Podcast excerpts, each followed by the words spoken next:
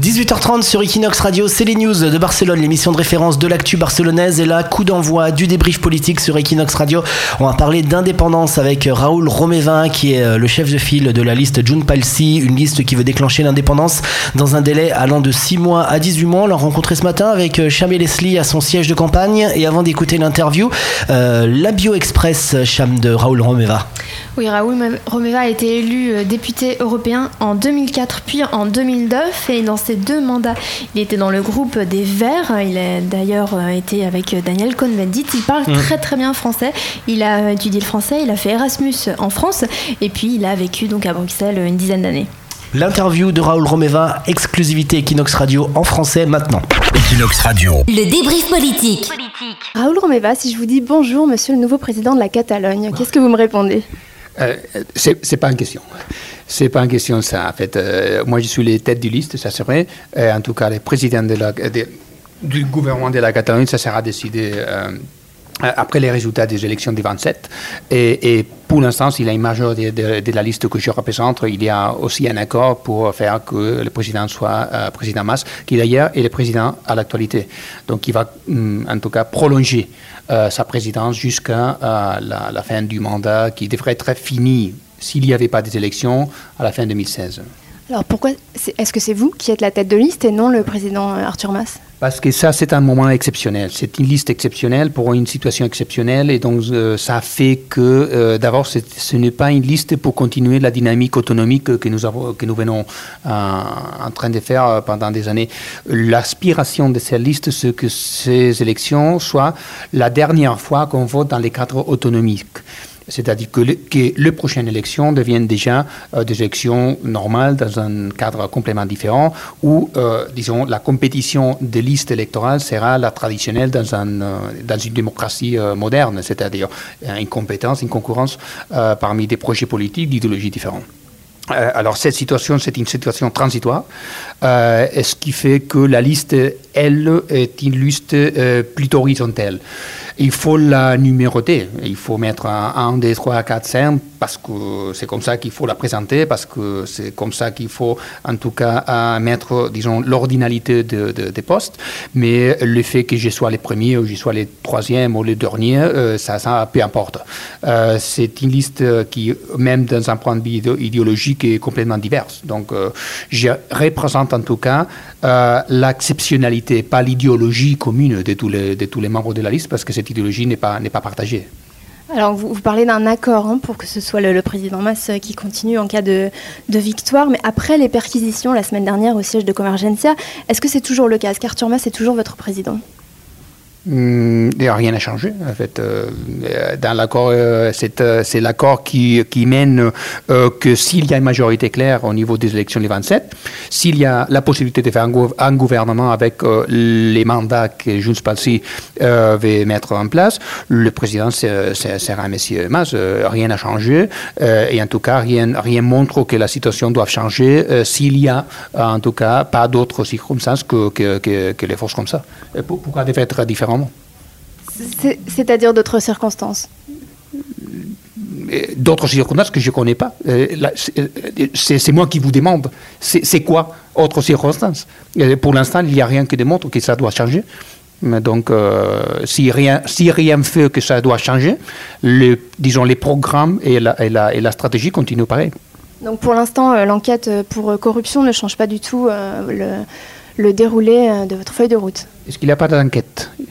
Ce n'est pas une enquête. En tout cas, euh, on a dit, et on répète, et on répétera euh, mille fois s'il faut, euh, n'importe qui qui est affecté par une situation de corruption doit donner des explications et, prendre les responsabilités qu'il faut. N'importe qui.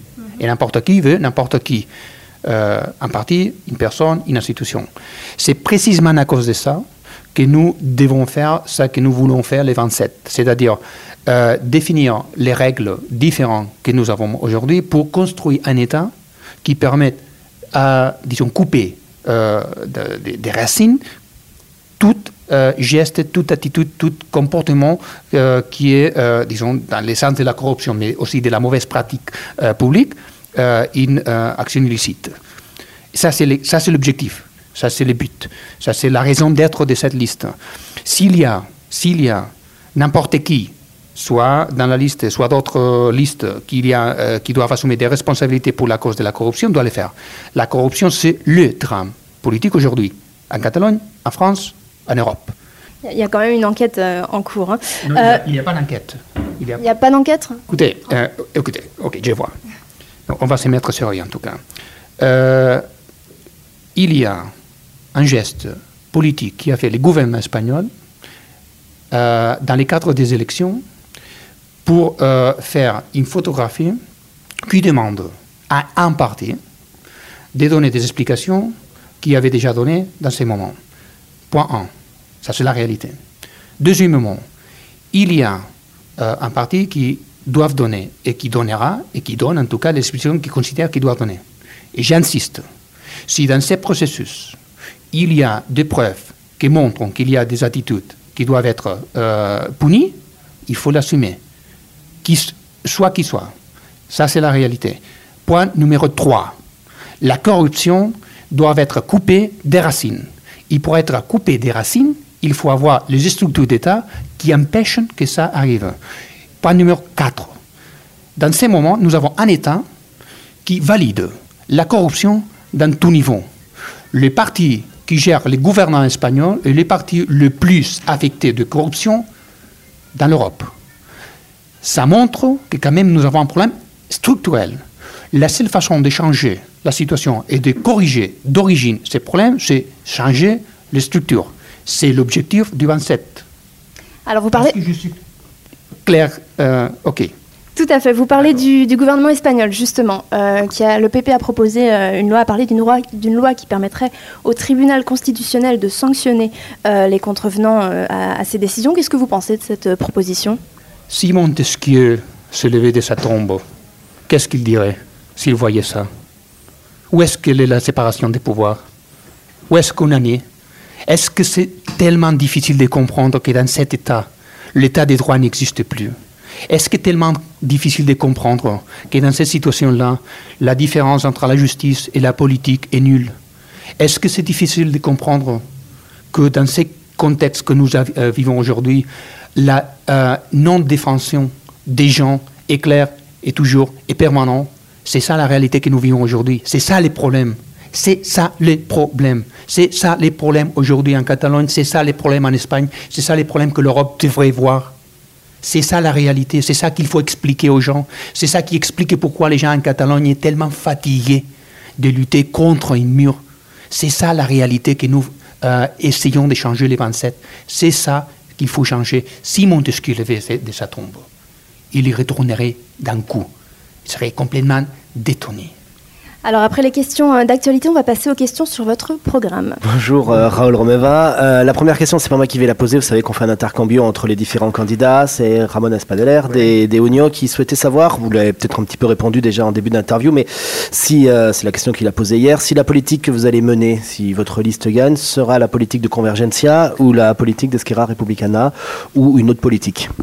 Ni l'un ni l'autre.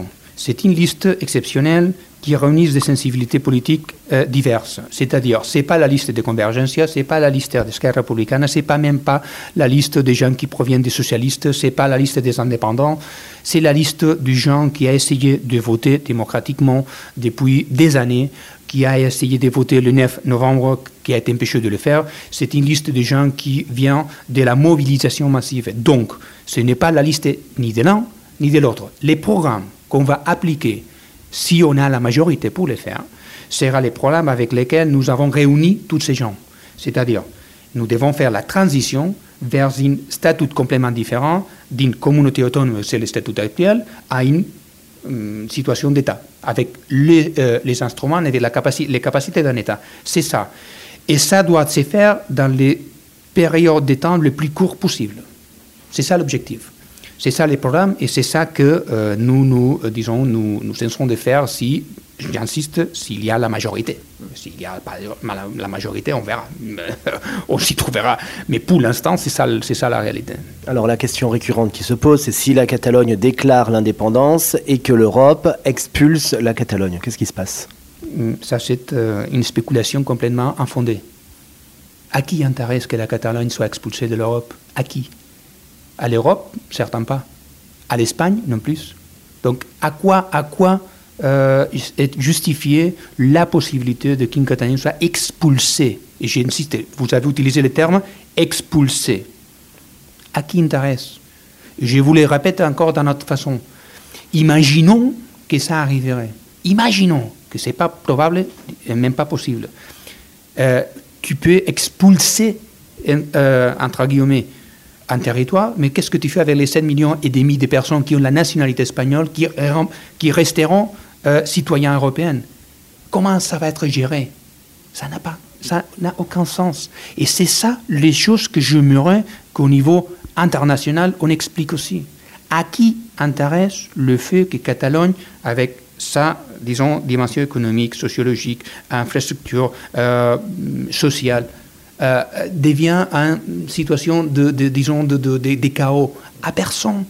Pas à Catalogne, pas à l'Espagne, pas en Europe. Je vous dirais encore une autre chose. Si euh, en Europe, il y a, je crois, un intérêt, c'est de résoudre ce conflit, qui devient déjà de, de quelques temps en avant, pour résoudre une situation qui demande des réponses qu'aujourd'hui nous n'avons pas. Donc c'est ça. À qui intéresse euh, C'est à l'intérêt de qui que cette situation devient permanente et structurelle? À personne, à personne. Donc la, la seule façon de gérer cette situation-là, c'est via la démocratie. J'en vois pas d'autre. J'en vois pas d'autre. Alors justement, vous posez la question, je vais vous demander la réponse. Euh, pourquoi on n'entend pas la France, l'Allemagne, l'Angleterre dire la même chose que vous? Pourquoi vous êtes les seuls à le dire? Euh, Est-ce que je n'ai pas entendu dire le contraire non plus? Je n'ai pas entendu jamais, ni le gouvernement français, ni le gouvernement allemand, ni le gouvernement italien, personne a dit que Catalogne serait expulsée. C'est vous qui avez utilisé le terme, pas moi. Hein. J'ai entendu jamais personne, ni aux institutions européennes, et j'en connais un petit peu, euh, ni au gouvernement euh, européen, dire que Catalogne serait expulsée. Personne. Jamais. Et si vous trouvez, vous me, vous donnez, vous me montrez. J'ai écouté jamais. Pourquoi? Parce que c'est absurde. D'un point de vue juridique, c'est absurde. Je vous rappelle que si en, Écosse, il avait gagné le oui, était tout prêt pour euh, réorganiser institutionnellement et juridiquement la réalité européenne pour euh, euh, accueillir les nouveaux États qu'aurait été l'Écosse. Ça, c'est la réalité. Ça veut dire que c'est possible. Ça veut dire qu'il y a la possibilité de le faire. Ça veut dire que c'est quand même incommode. Oui, c'est un problème. Oui, peut-être. Mais est-ce que n'est plus un problème la situation actuelle que nous vivons? En Catalogne, en Espagne, en Europe Est-ce que ce n'est plus un problème euh, plus grave le fait qu'il y a au sud de l'Espagne, pardon, euh, au sud de l'Europe, une situation non, résolue qui a à voir avec des droits et des capacités de donner des réponses aux gens? Est-ce que ce n'est pas plus grave que de donner une alternative qu'aujourd'hui, dans les cadres européens, peut être fait dans une facilité énorme? Les traités européens le permettent.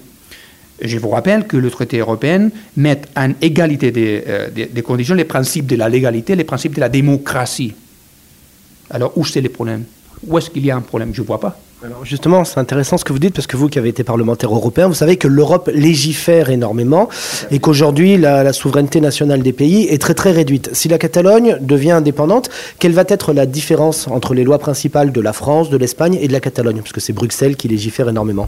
Euh, Bruxelles, d'abord, légifère euh, avec deux principes. C'est le Parlement européen qui est élu directement pour la citoyenneté, mais vous savez aussi qu'il y a les conseils européens qui représentent les États. Donc euh, la dimension euh, que nous cherchons, c'est d'avoir le, même, le même rôle que les autres États. Pas plus, pas moins. justement, vous allez vous retrouver avec les petits États, avec Chypre, avec Malte, avec le Portugal, pas avec la France, l'Espagne et l'Allemagne. Vous allez vous retrouver avec les petits États. Un État, un État, c'est un État. Ben, écoutez, écoutez, si vous voulez, on fait un cours de, de, politique européenne. Hein. Malte, ah, Malte, c'est pas la même chose que la France ou l'Allemagne. Mais représenté dans les conseils avec euh, sa voix propre. Avec le même poids mais il est représenté dans, les conseils. Mais écoutez, je connais très bien comment ça marche au niveau conseil, mais Malte est représenté. Il y a 28 États membres aujourd'hui. Si je ne me trompe pas, peut-être que je me trompe, hein peut-être je mais il y a quand même 28 États, c'est pas? Donc alors? Et, et, l'État allemand est représenté, mais aussi l'État maltais sont représentés. Donc dans ces cadres-là, dans ces cadres-là, La situation que nous demandons, c'est d'avoir la même responsabilité, les mêmes pouvoirs, les mêmes droits qui ont les autres États. Pourquoi ce n'est pas possible de faire ça? Est-ce que c'est quoi qui empêche ça? C'est quoi qui empêche ça? Au niveau, au niveau démocratique, j'insiste, au niveau démocratique. Deuxièmement, deuxièmement aujourd'hui, il y a un problème de crédibilité démocratique de l'Europe en elle-même. Et ce n'est pas un problème de Catalogne, hein, écoutez. C'est un problème quand même de la crédibilité démocratique européenne, parce que c'est vrai, et de ça, j'en ai vécu quand même quelques exemples, le problème du projet européen, c'est qu'il euh, euh, n'y a pas le mécanisme de représenter la volonté citoyenne comme beaucoup de citoyens considèrent qu'elle doivent être représentée. Donc, les problèmes aujourd'hui au niveau européen a, disons, une dimension institutionnelle qui doit être résolue. On l'a essayé, il y avait la Constitution européenne, on a essayé plusieurs fois, on, euh, est complètement bloqué, bloqué dans la réforme des institutions européennes, mais je ne vois pas pourquoi il faudrait empêcher un débat avec l'autre. Les deux débats, pour moi, sont importants. Le débat de la réforme institutionnelle européenne est un fait. D'ailleurs, je vous rappelle que le Royaume-Uni est en train de faire un référendum pour savoir si, si peut-être euh, ils veulent euh, abandonner l'Union européenne. Ce qui quand même montre qu'il y a une situation qui euh, demande des réponses un peu plus complexes que oui ou non? Oui ou non. Donc, le débat au niveau national, disons, des États, c'est un niveau, et la souveraineté au niveau européen est important, mais aussi c'est nécessaire voir les différentes réalités. Et par exemple, au niveau catalan, une chose que j'aimerais beaucoup, beaucoup, c'est de euh, faire l'effort de comprendre pourquoi on est arrivé à la situation que nous sommes aujourd'hui. Et quand on fait cet effort, on comprend plein de choses. Mais il faut faire, il faut faire quand même ces petites choses. J'ai, pendant dix ans, essayé d'expliquer, euh, même aux collègues du, du Parlement européen, certains l'ont compris mieux, certains l'ont compris un peu moins. C'est normal. Chacun a, disons, sa, sa vision des choses. C'est normal. Mais il faut quand même expliquer et vouloir comprendre minimum pourquoi, dans une réalité où il y avait 10 ans, 15 ans, il n'y avait pas cette nécessité collective d'échanger les statu quo, aujourd'hui, cette situation a changé radicalement. Qu'est-ce qui s'est passé? La question a été posée d'ailleurs. L'État espagnol ne répond plus aux besoins des gens. Je ne parle pas des nations, je parle des gens. C'est un problème de répondre aux besoins des gens. C'est ça le problème que nous essayons euh, jour euh, après jour de répondre. Donc, est-ce que le problème c'est les Catalans ou est-ce que le problème c'est peut-être l'État espagnol? Euh, je, pose la question. Hein. je pose la question. Alors, il faudrait quand même, quand même faire un petit effort de voir s'il y a, parce qu'il y en avait des des solutions de ces problèmes-là historiquement. Il y avait beaucoup de solutions possibles. Et chaque fois qu'on a essayé de trouver la solution, on nous a fermé la porte au nez. Alors là, hmm, il faut quand même voir l'historique. On ne peut pas faire la photographie statique, il faut, il faut faire quand même le film, il faut faire la, dynamique pour comprendre un peu pourquoi on, est, on est dans les contextes actuels. Alors, si la Catalogne devient indépendante, on peut imaginer que l'Europe, pour, pour garder la Catalogne en son sein, va demander des sacrifices économiques, des restructurations économiques au sein de la Catalogne. Vous, êtes plutôt à gauche euh, en tant que personne, vous voulez une Catalogne sociale. Est-ce que c'est conciliable avec cette Europe un petit peu libérale? Euh, Je vis dans un pays aujourd'hui, c'est l'État espagnol qui a fait tout ça. Mm, et vous vivez dans un pays, euh, en France, qui avait un gouvernement pas tellement loin, avec Sarkozy, qui a fait tout ça. Euh, Hollande a changé un peu quelque chose, mais l'expectation qu'il y avait à un certain moment, euh, pas nécessairement été remplies par beaucoup. En Grèce, on a tous vu qu'est-ce qu'il s'arrive. Est-ce que ça empêche la souveraineté de France euh, ou de la Grèce ou, de l'Allemagne, d'ailleurs? Euh, Est-ce que c'est contradictoire de demander d'avoir les instruments, les possibilités de décider comment on fait les choses et pourquoi on fait les choses avec la nécessité de donner des réponses aux gens. Je ne vois pas. La euh, situation qu'aujourd'hui vit l'Europe, c'est la conséquence des, élections de chacun de ces pays. Donc, euh, du même, en Catalogne, s'il y a un gouvernement de droite parce que les gens veulent un gouvernement de droite, c'est normal et c'est démocratique. Du même, si le gouvernement en Catalogne devient un gouvernement de gauche, ça c'est exactement légitime. Donc, une chose n'empêche pas l'autre c'est pas de la Catalogne qu'on va changer l'Europe. C'est pas de la Catalogne qu'on va changer l'Europe. Euh, ça, c'est clair. Euh, et en même temps, euh, ce qu'on veut, c'est avoir au niveau des Catalognes, les mêmes capacités de gérer l'économie, la société, les infrastructures, les décisions politiques qu'il faut prendre au niveau d'un État membre de l'Union européenne euh, pour pouvoir résoudre des situations qu'aujourd'hui on ne peut pas parce que les compétences deviennent à, l'État espagnol. Une chose qui, qui ça m'étonne, et je, vous insiste, vous me posez toutes les questions à la responsabilité catalane. Est-ce que vous avez demandé, pour une seule fois, euh, qu'est-ce qu'il a fait l'État espagnol, les gouvernements espagnols plutôt, les gouvernements espagnols, pour faire qu'aujourd'hui il y ait plus de 2 millions de personnes chacun à la rue en, faisant des démonstrations demandant d'être un État. Qu'est-ce qu'il a fait le gouvernement espagnol pour arriver à ce point-là? C'est ça la question qu'il faut se mettre. Aujourd'hui, on ne peut pas avoir la double nationalité si on est français. On doit renoncer à la nationalité ou espagnole ou française. Est-ce que dans, dans une Catalogne, on pourrait cumuler en tant que français ou européen la double nationalité? La volonté, c'est que oui. Et d'un point de vue catalan, il n'y a aucun doute. Aucun doute. Dans un point de vue catalan, il n'y a aucun doute que tout le monde qui voudrait d'abord la nationalité catalane, euh, évidemment, peut l'avoir, peut l'avoir, n'est pas forcé à l'avoir. Euh, les nuances n'est pas, n'est mineure, c'est-à-dire tu peux l'avoir, mais tu ne peux pas l'avoir si tu ne veux pas.